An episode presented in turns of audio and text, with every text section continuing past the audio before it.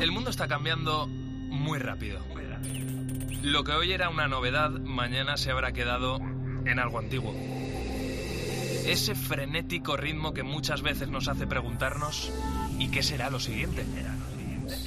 Velocidad que genera incertidumbre, a veces miedo, pero también intriga, ilusión y sobre todo emoción por conocer. La ciencia, la tecnología, la innovación, los cambios sociales nos empujan para seguir avanzando. Soy José Ángel Cuadrado y si tú me preguntas ¿qué será lo siguiente? ¿Qué va a ser lo siguiente? Yo te respondo, esto es lo que viene. Hoy mismo vamos a lanzar a audiencia pública el emisiones de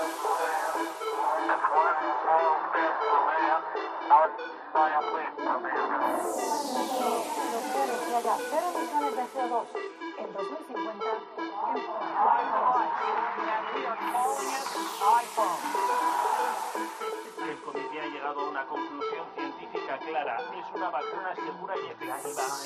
La tercera misión de SpaceX se ha acoplado con éxito a En COPE. José Ángel Cuadrado. Lo que viene.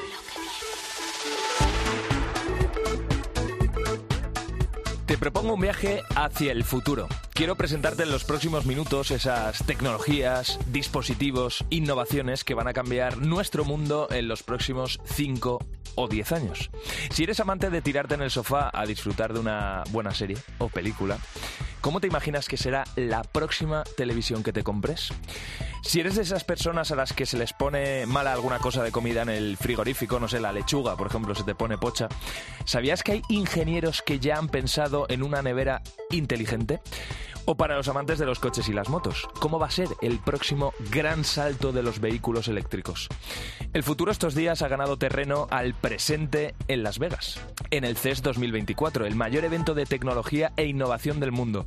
130.000 asistentes, 230.000 metros cuadrados de exposición y más de 4.000 stands. Y en lo que viene hemos hecho una selección de todas esas cosas brutales, de todas esas cosas sorprendentes que creemos que debes conocer. Además de haber hablado con una empresa española que ha presentado allí su tecnología.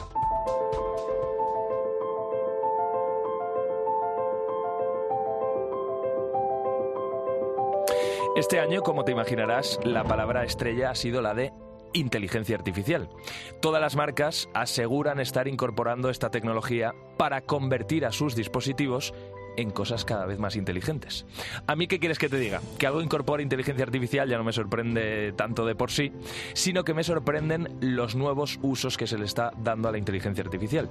Mira, te propongo que visitemos cuatro pabellones distintos de este CES 2024. No son reales, los pabellones no son reales, la tecnología de la que te voy a hablar sí, pero te digo cuatro porque lo que me ha llamado la atención se puede agrupar como en cuatro grandes categorías. Cuidado personal, hogar, movilidad y ocio. Vamos al del futuro del cuidado personal.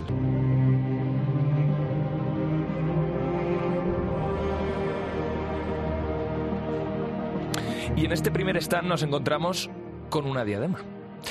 La han creado investigadores de dos universidades americanas que prometen para todo aquel que se la ponga en la cama o donde quiera un sueño mucho mejor. Cuenta con varios sensores que leen tus ondas cerebrales y a través de dos pequeños altavoces de conducción ósea reproducen música o sonidos relajantes para que te duermas más rápido. Pero no solo eso, gracias a esos sensores el aparato sabe, por ejemplo, si rechinas los dientes mientras duermes o si estás roncando, de forma que envía diferentes ondas para relajarte y mejorar el sueño. Lo ha creado la compañía surcoreana Tin Mains. En este caso, te hablo de otro dispositivo sorprendente. Es una almohada que detecta cuando roncas y se infla poco a poco de forma automática en uno de los extremos para girar tu cabeza.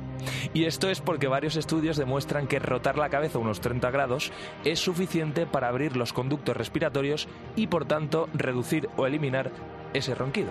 ¿Qué te parece? Avanzamos.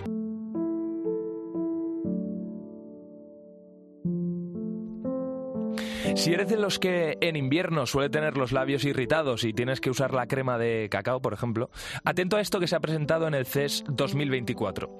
Te hablo de una especie de lápiz de labios que en el fondo es un pequeño dispositivo que te dice cómo de bien o mal están tus labios al detectar los niveles de humedad.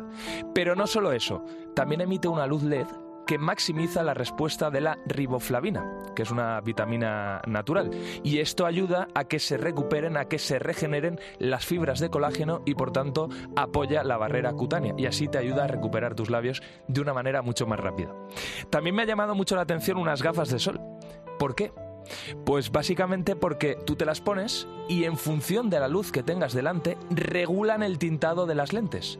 Esto se puede hacer de manera automática o lo puedes hacer tú regulando un botón que tiene la gafa en una de sus patillas. ¿Es una locura o no es una locura? Y por último te hablo de una máscara no apta para cotillas. ¿Y por qué, digo esto? Las SkyTED eh, es una máscara, vamos, es como una mascarilla, ¿no? Que te la pones y te permite estar manteniendo una conversación por el móvil, una llamada por el móvil, sin que la persona que tienes justo al lado, o sea, a medio centímetro de ti, se esté enterando de lo que estás diciendo. Lo ha liderado un investigador eh, en acústica francés. Han conseguido dar con materiales que reducen los decibelios eh, prácticamente a la nada y por tanto es una máscara que podrías llevar sin problemas en el vagón del silencio del ave, manteniendo por ejemplo una reunión de trabajo. Y si este pabellón imaginario te ha llamado la atención, espera conocer lo que hay en el de la movilidad.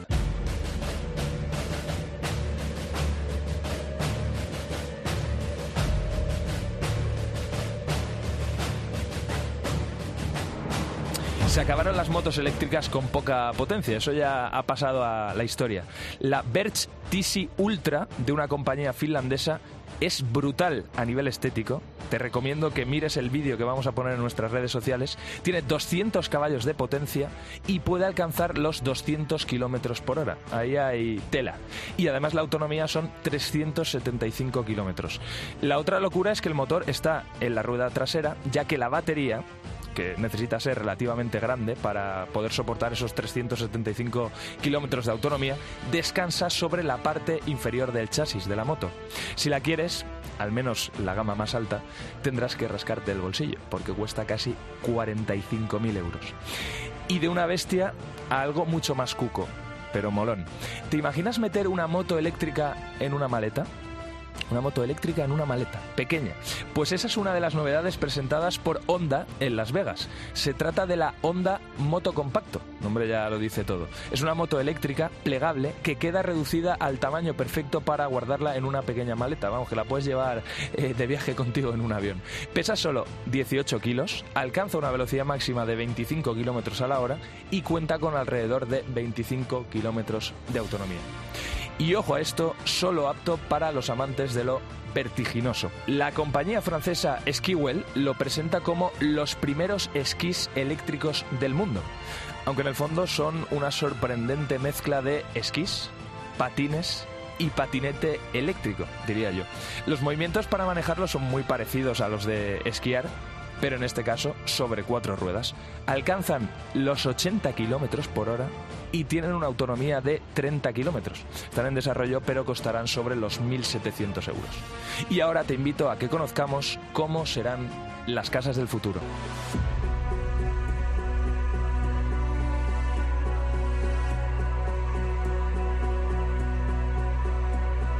Te van a sorprender las televisiones que se han presentado, televisiones transparentes, los asistentes domésticos, pero antes, para los más despistados como yo, eh, si se te suelen caducar los yogures que tienes en la nevera, o vas a coger, mm, yo qué sé, eh, un tomate, ¿no? Y se te ha puesto malo, bueno, todo eso tiene los días contados. Samsung, LG y unas cuantas empresas más ya han creado las neveras futuristas del presente. Te van a avisar, por ejemplo, como te decía yo, cuando el tomate esté a punto de ponerse malo, cuando de la docena de huevos solo te quede uno. E incluso te van a preguntar a través del móvil si quieres que te hagan la compra por ti a través de, de Internet. En este CES 2024 también se han presentado asistentes domésticos, mini robots como Bali, que serán capaces de interactuar con el resto de objetos que tengas en tu hogar inteligente. Por ejemplo, podrán activar una lavadora, podrán encender la calefacción eh, minutos antes de que tú llegues a casa, activar el robot aspiradora cuando el polvo y la pelusilla sean ya un incordio debajo de tu cama, o desconectarte, por ejemplo, también aquellos aparatos que te están consumiendo luz y que no te hacen falta en ese momento. Y por último, lo que yo te decía, las televisiones transparentes. A ver, en principio uno de los principales objetivos es que no ocupen un espacio visual en tu salón, en tu habitación o lo que sea. Serán transparentes cuando no estés viendo la televisión y serán opacas cuando la televisión esté en marcha. Y lo bueno es que además van a ser televisiones sin cables, no las vas a tener que conectar. Y dame un par de minutos más de, de tu atención, porque el futuro va a seguir sorprendiéndote. El último pabellón es el pabellón del ocio. Y lo primero que te voy a contar, ay, lo primero que te voy a contar.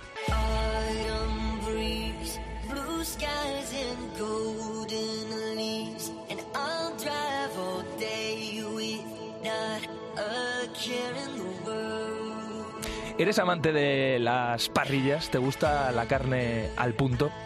Pues vas a querer tener en tu casa la primera parrilla del mundo que incorpora inteligencia artificial.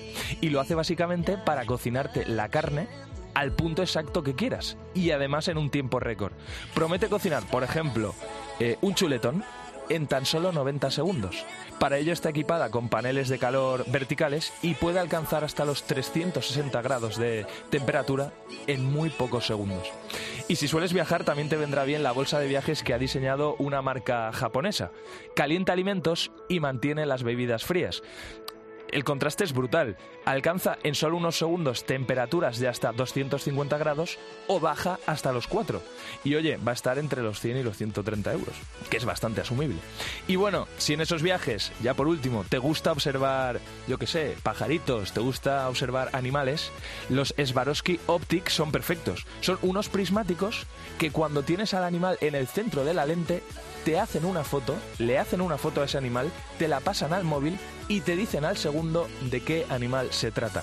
¿Es una pasada o no es una pasada?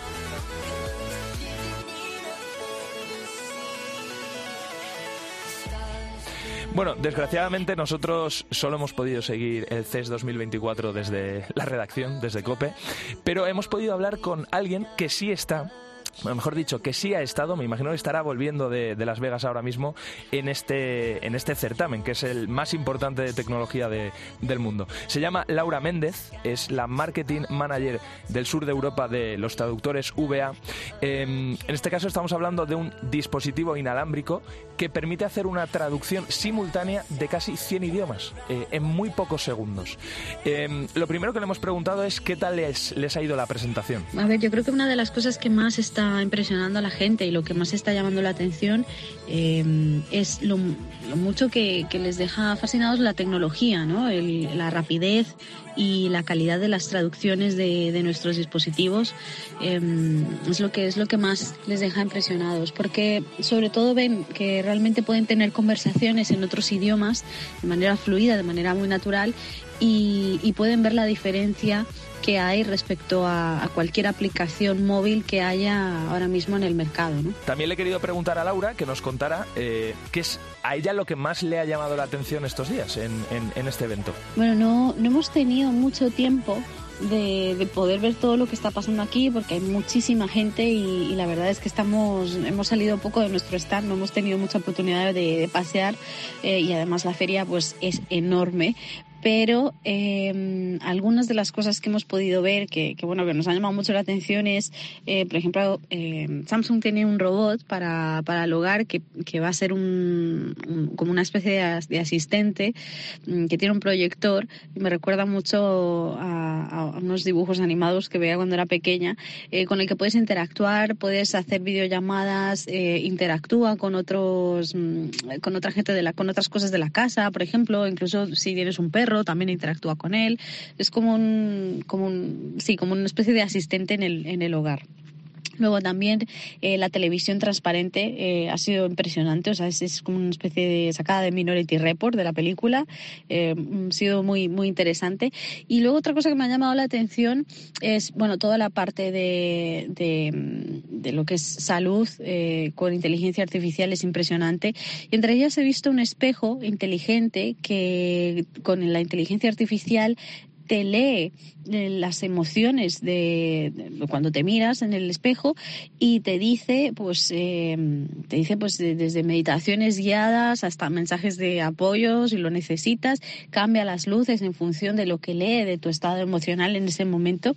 Y, y bueno y desde luego me ha parecido muy muy curioso. Todo esto que ha dicho Laura no, no te suena de algo. Hemos contado verdad algunas cosas hace solo unos unos minutos. Y lo último yo quiero que ella misma te cuente por qué es tan importante este certamen, esta feria de tecnología, la CES 2024? Bueno, sin lugar a duda, es una de las ferias más impresionantes del mundo. Eh, es enorme y es impresionante la cantidad de empresas innovadoras con tecnologías y productos que, que hay para todo tipo de soluciones eh, es, y la tecnología que están aplicando. La verdad es que es impresionante y mm, creo que es una feria que no solo cualquier amante de la tecnología debería de visitar alguna vez en su vida, sino también, pues obviamente cualquier empresa del sector, eh, que no, no, es una oportunidad que no se debe dejar de pasar. En COPE, lo que viene.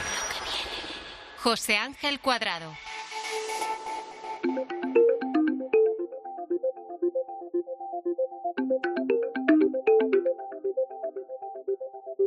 Tras este apasionante viaje por una de las ferias tecnológicas más importantes del mundo, el CES 2024, eh, te acabamos de contar lo más destacado de, esa feria, eh, quiero contarte una innovación más, pero en este caso para conocerla tenemos que ponernos cómodos, por ejemplo un vaquero y una sudadera, porque nos vamos a dar una vuelta por el campo español.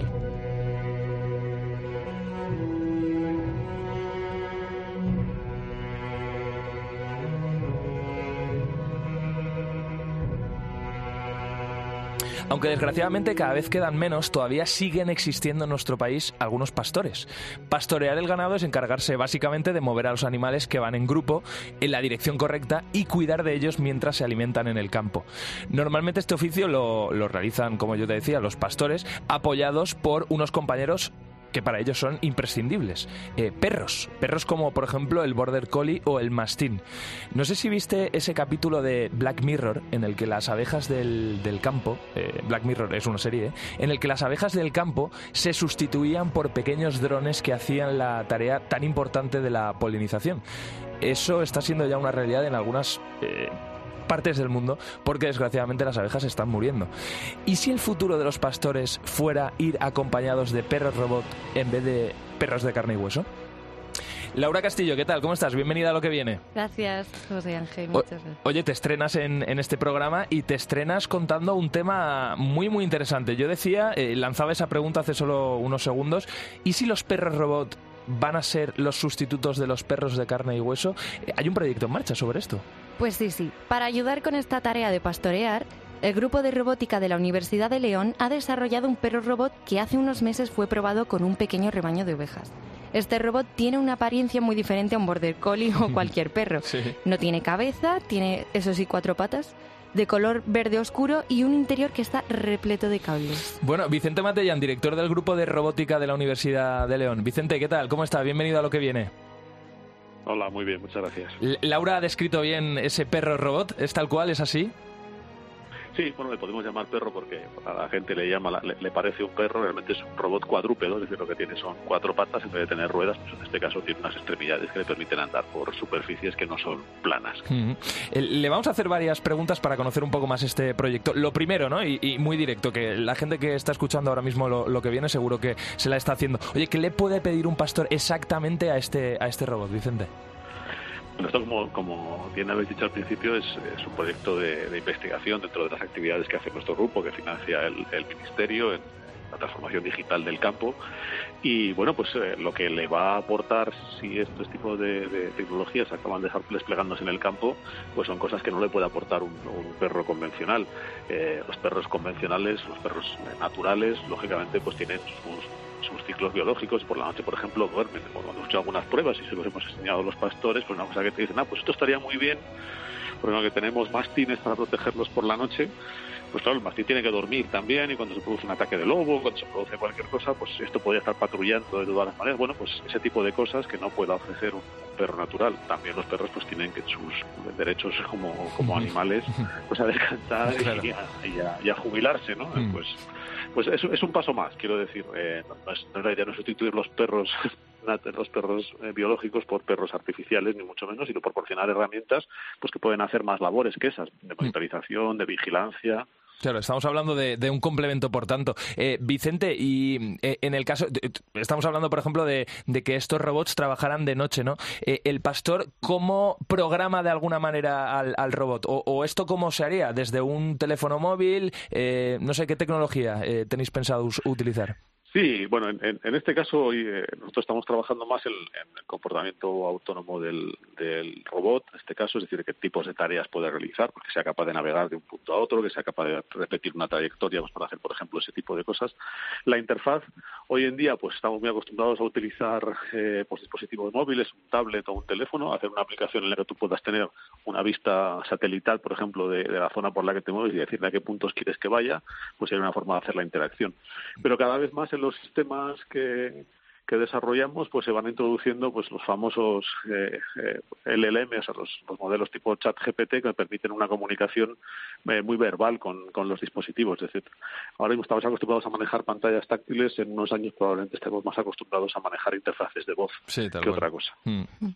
Vicente, Mm, yo te quiero preguntar que cuando probasteis ese perro pastor con un rebaño de ovejas, ¿cómo, ¿cómo reaccionaron los animales? Porque realmente no estarán acostumbrados a ver un robot así. Sí, bueno, esa es parte de la investigación de nuestro grupo, como bien has dicho, el grupo de la Universidad de León mi grupo de investigación es un grupo de robótica, somos ingenieros fundamentalmente informáticos porque lo que hacemos más es, software, lo complicado aquí es, es, hacer el software, pero también tenemos dentro de este equipo de investigación, tenemos veterinarios, tenemos etólogos, porque una parte muy importante es el, el comportamiento de los animales, es decir, eh, la primera vez que lo ven, la primera vez que hemos hecho pruebas con algunos modelos de, robots diferentes, desde luego la primera vez que los ven se asustan y lo que hay que estudiar, por ejemplo, con, con experimentación más a más largo plazo, es qué ocurre cuando se acostumbran.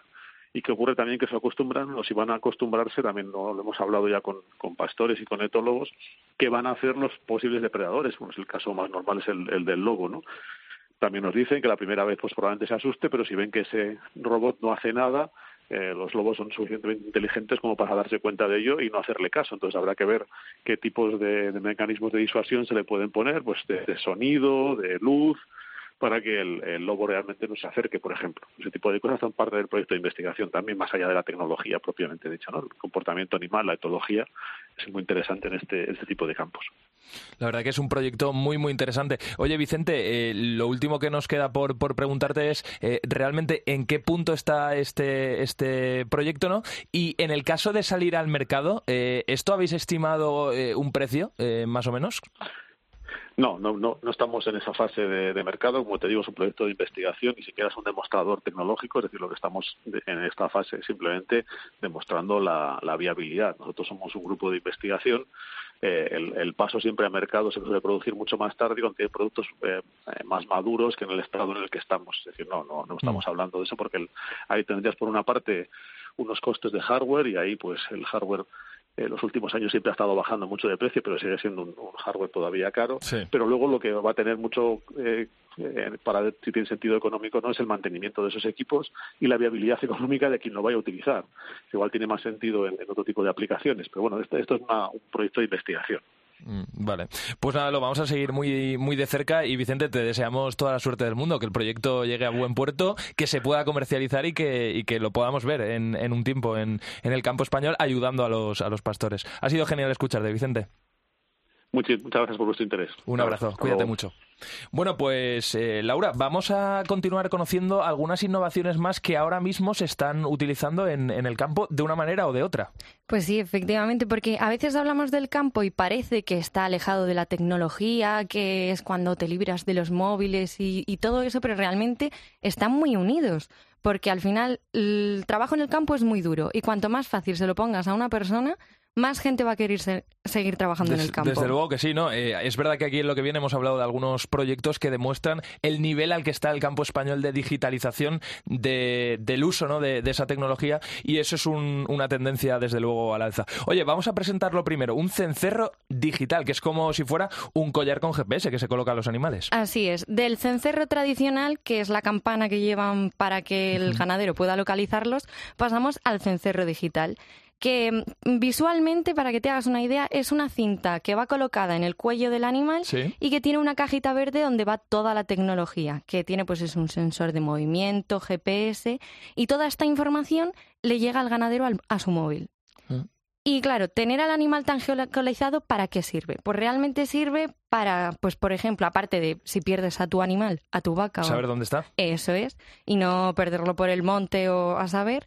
Y también, por ejemplo, si una vaca va a parir, cuando la vaca va a dar a luz, lo que hace es alejarse del grupo. Entonces, si tú estás con tu móvil en casa y de repente ves, uy, mi vaca, pues llamas corriendo al veterinario y así pues te evitas Qué bueno, qué mayores bueno. problemas. O sea, que te puedes adelantar a algunas cosas, que- algunos comportamientos que va a hacer el animal. Incluso también cuando una vaca está en celo, lo que hace es acercarse mucho al toro, pues también te puedes adelantar de esa forma. Que bueno, me imagino que también habrá eh, algunos de estos dispositivos que incluso eh, eh, en tiempo real digan la salud de- de- del animal, igual que se Claro. que nosotros llevamos estos relojes inteligentes y nos dicen eh, la- las pulsaciones ¿no? que tenemos en determinado momento, pues eh, eso es lo, lo siguiente. Oye, eh, vamos a hablar del segundo, que son robots que quitan las malas hierbas con láser. Así es, nos vamos un poco como a la agricultura y te voy a hablar, pues eso, las malas hierbas, ¿no? Que son esas plantas que le roban la luz y los nutrientes a los cultivos y que los agricultores normalmente lo que hacen es o quitarlas usando herbicidas o a mano. Pero claro, la primera puede provocar contaminaciones en el agua o en la tierra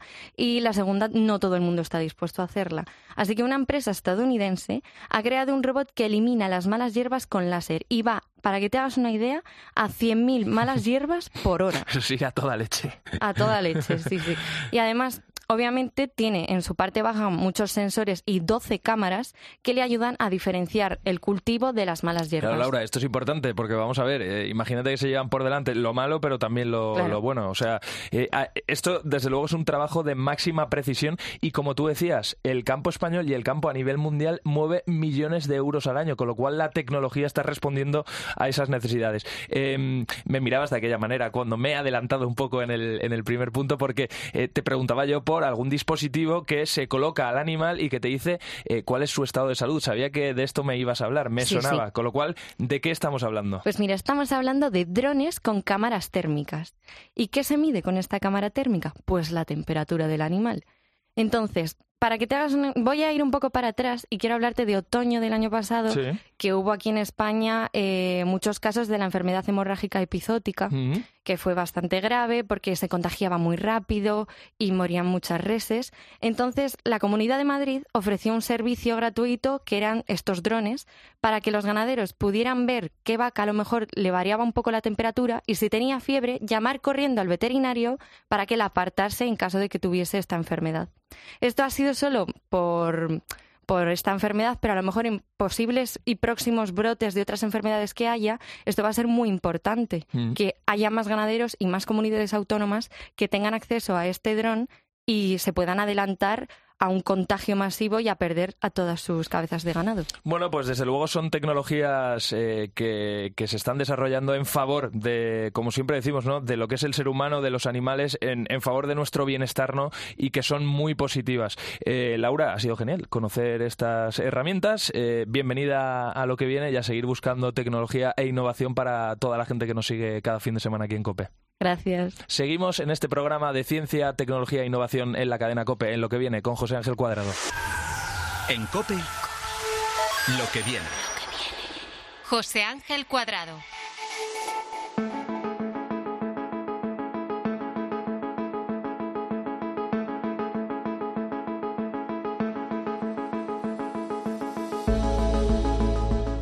Seguramente si te pregunto por qué animal crees que biológicamente tiene mayor similitud con nosotros, me vas a responder que un mono o un chimpancé, ¿no? Eh, y en el fondo no te falta razón, se parecen físicamente, a unos más que a otros, ¿eh? Eso también es verdad.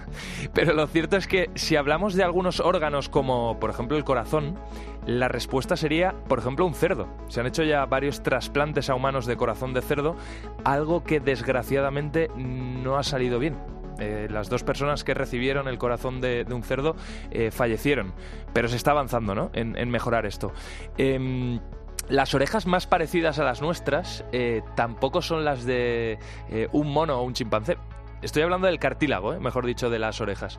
Eh, las más parecidas son las de un conejo. Esto nos lo desveló aquí en lo que viene una investigadora que precisamente está trabajando en hacer crecer, explicado de una manera muy sencilla, hacer crecer eh, orejas en un laboratorio para trasplantárselas a, unos niños que nacen sin, sin oreja. ¿no?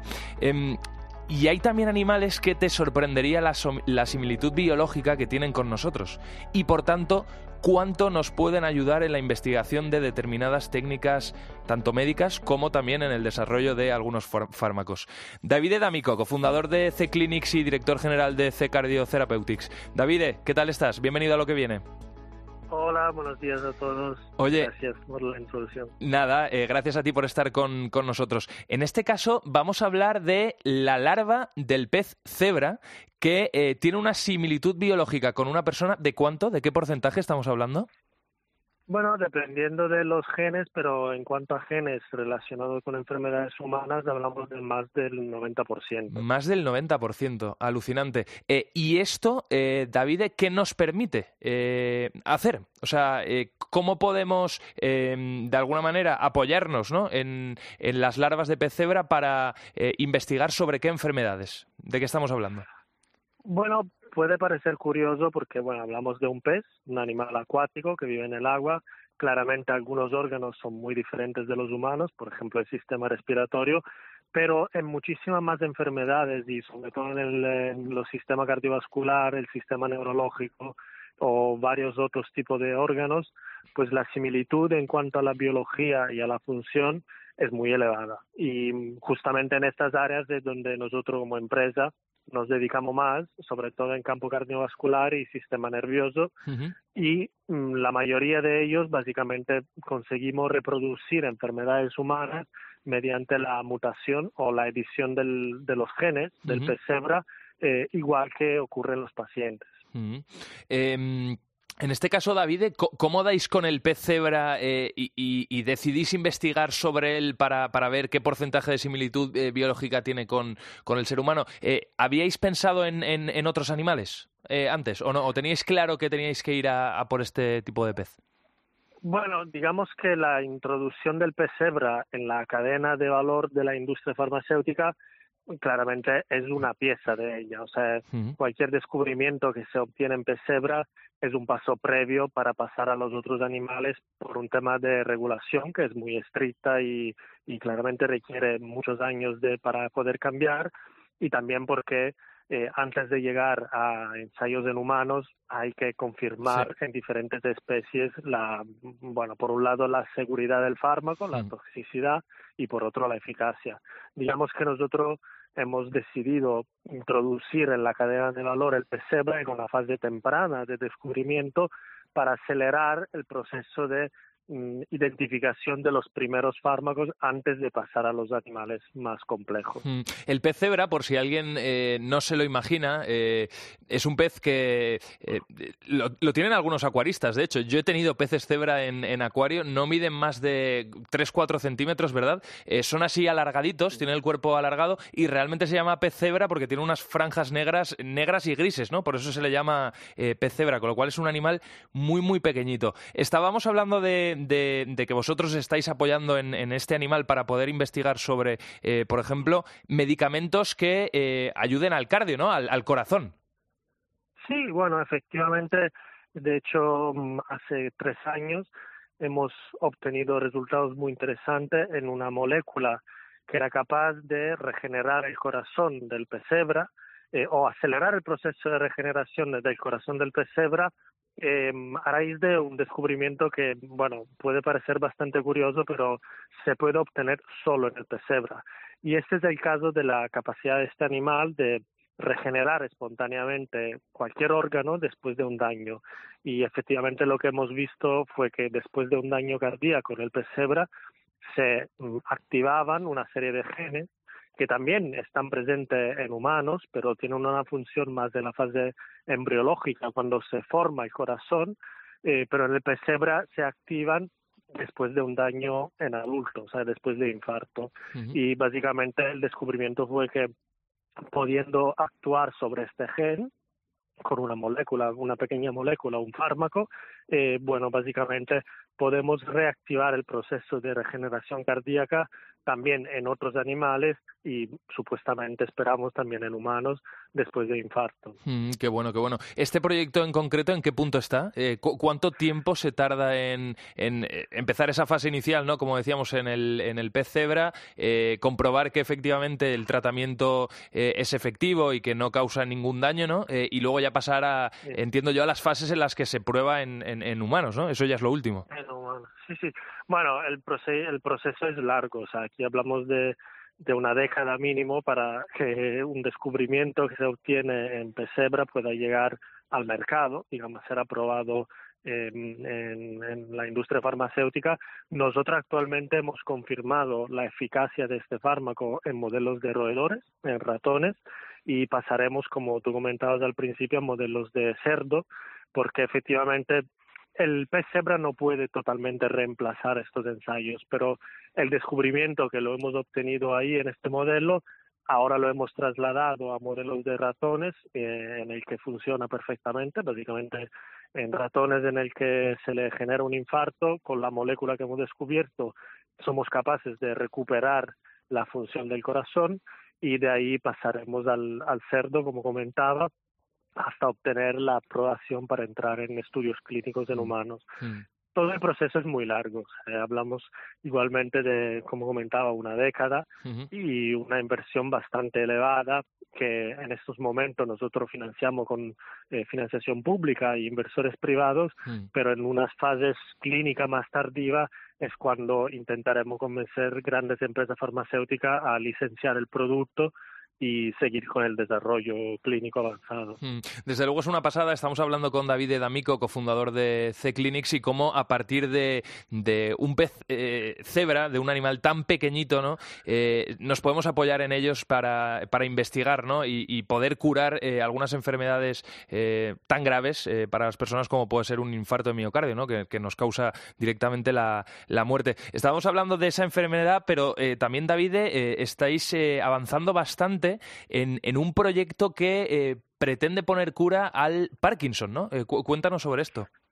Sí, efectivamente. En esto, eh, bueno, lo curioso fue que generando mm, pesebras con las mismas mutaciones que tienen pacientes, algunas familias o algunos pacientes de Parkinson, bueno, básicamente somos capaces de generar un pesebra con Parkinson, cuyo fenotipo es muy parecido a los pacientes humanos y luego después de un análisis a través de inteligencia artificial del, de todos los genes alterados en estos peces, pues hemos detectado una serie de potenciales dianas terapéuticas, o sea, proteínas que podrían ser targeteadas con fármacos para eh, revertir este fenotipo. Mm. Y mm, bueno, es otro caso en el que se demuestra que la similitud entre el pesebra y el humano, sobre todo en caso de enfermedades, es muy elevada. Qué pasada, qué pasada. Eh, oye, un último tema que sé que estáis trabajando en ello, lo hemos tratado ya en lo que viene, eh, es el cerebro, ¿no? Y, además yo siempre lo cuento aquí, hemos hablado con varios neuropsicólogos, hemos hablado con psicólogos, hemos hablado con sociólogos también, ¿no?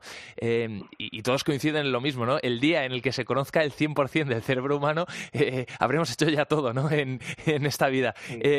¿Vosotros cómo estáis trabajando, qué estáis poniendo en marcha para entender un poquito más cómo funciona el cerebro? humano? Bueno, yo creo que mm, en primer lugar el desafío es muy grande, o sea, entender eh, totalmente el cerebro humano o incluso de un animal tan pequeño como el pesebra mm, es muy complicado, es Mm. muy complejo, pero digamos nosotros, también como muchos grupos de investigación y empresas del sector, últimamente aplicamos lo que es la tecnología y la inteligencia artificial, como comentaba por el ejemplo del Parkinson, en el que digamos podamos podemos comprender el funcionamiento de todas estas neuronas en conjunto y también a un nivel eh, genético de cómo se expresan los diferentes genes y a nivel fenotípico, o sea, de los comportamientos del pesebra en determinadas circunstancias, eh, porque el volumen de datos básicamente es demasiado elevado. Entonces, cuando hablamos de eh, billones de, de señales que se pasan entre una célula y la otra, y cómo esto al final se traduce en en el movimiento, en el pensamiento, pues el volumen de datos es extremadamente elevado. Mm. Y bueno, estamos intentando poner a punto esta tecnología de inteligencia artificial que deberían superar ese límite em, tecnológico para analizar tantos datos mm, conjuntamente. Mm. Bueno, pues hemos hablado aquí en lo que viene con David D'Amico, cofundador de C-Clinics y director general de C-Cardio Therapeutics. Eh, nos ha contado cómo eh, un animal tan pequeñito como un pez cebra eh, de 3-4 centímetros tiene una similitud biológica de más del 90% y gracias a ello podemos descubrir ¿no? tratamientos para curarnos de algunas cosas tan concretas como enfermedades de corazón, por ejemplo. Un proyecto maravilloso. Hemos dado aquí en, en este programa de COPE una vez más una voz a, a un investigador que está con un proyecto apasionante. Pues David, te deseamos desde aquí lo mejor y seguimos vuestros avances. Muchísimas gracias a vosotros y que vaya bien el día. Cuídate mucho. En Cope, lo que viene. José Ángel Cuadrado.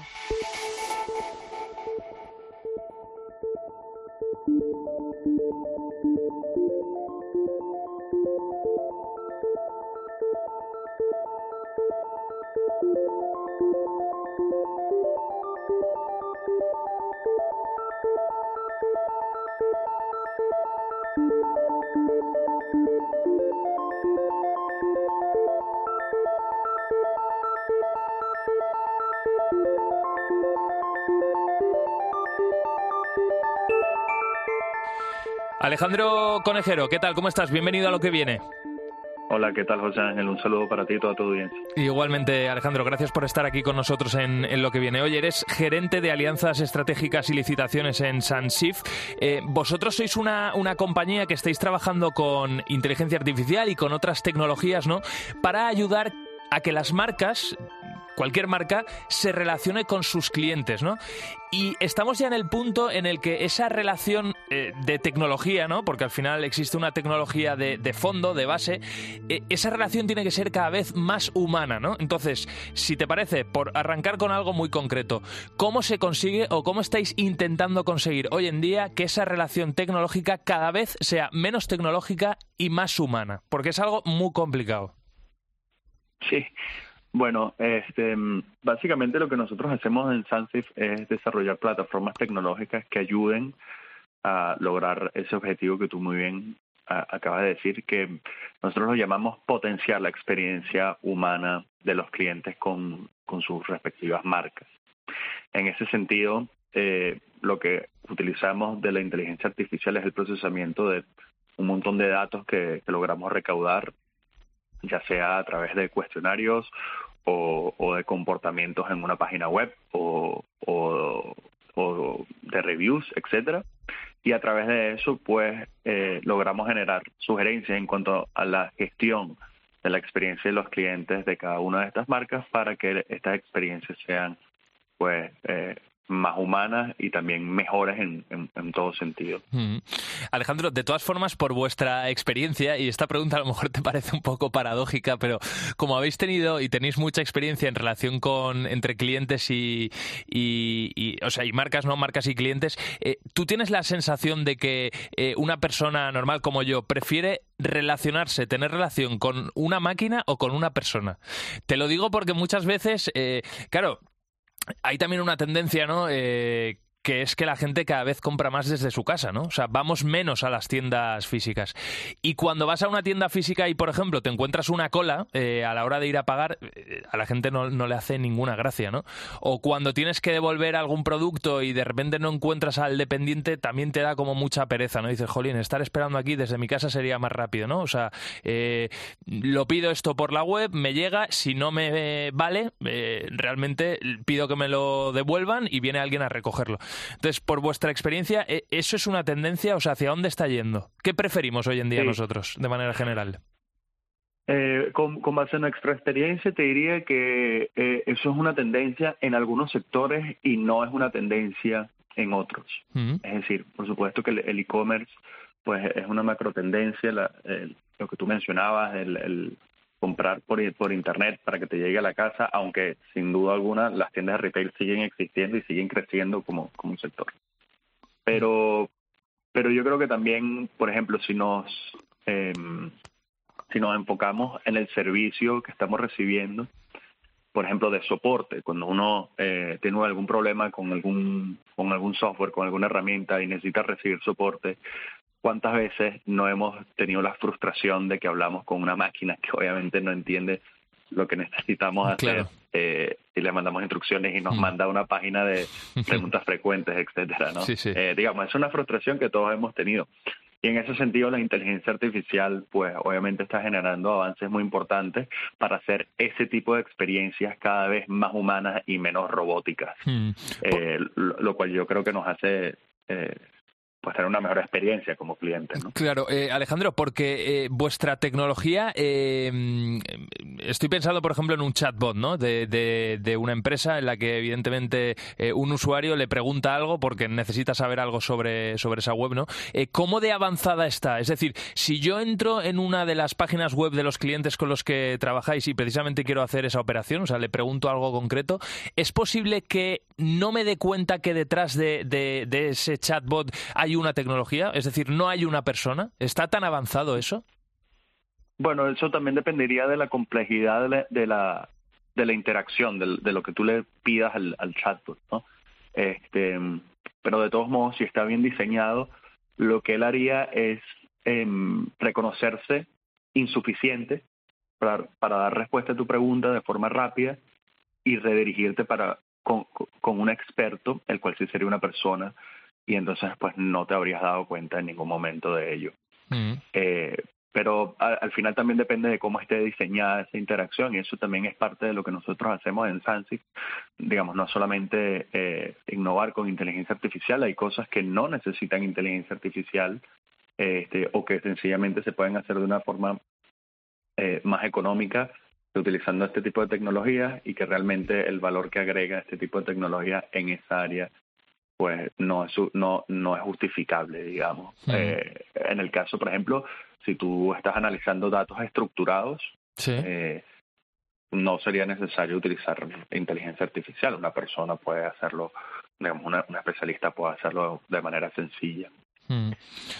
Eh, y luego ya por último, Alejandro, es verdad que en Internet yo creo que la tendencia es eh, a proteger eh, cuanto más mejor al usuario. Es decir, em, las páginas web, eh, los medios de comunicación incluso, ¿no? Por el tema de las cookies, en teoría cada día o cada vez vamos a tener menos información del usuario que nos visita, salvo que ese usuario haya dado su consentimiento, ¿no?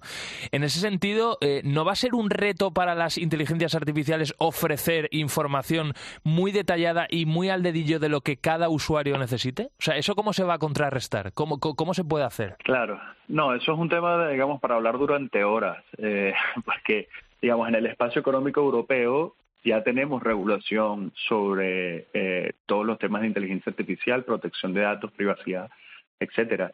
Pero hay otras regiones donde esto es, mm, digamos, mucho más libre o menos regulado y no se le pregunta a la gente. Y ahí los modelos de inteligencia artificial son entrenados con los datos de esas personas. Claro lo cual al final también enriquece los modelos de la Unión Europea, Entonces, digamos, los modelos que, que están disponibles en la Unión Europea.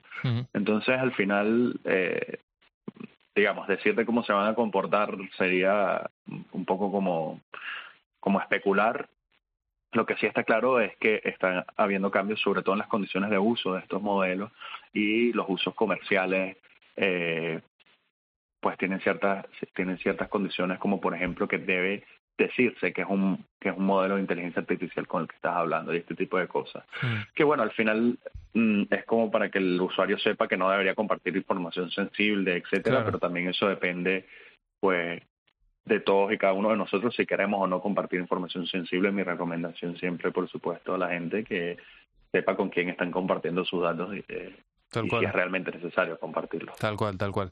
Bueno, pues Alejandro Conejero, gerente de alianzas estratégicas y licitaciones en SANSIF, eh, ha sido un lujo escucharte. Gracias por, por tu tiempo. Cuídate mucho. Muchas gracias a ti. Hasta luego. Felices fiestas. Igualmente. En COPE, lo que viene. José Ángel Cuadrado.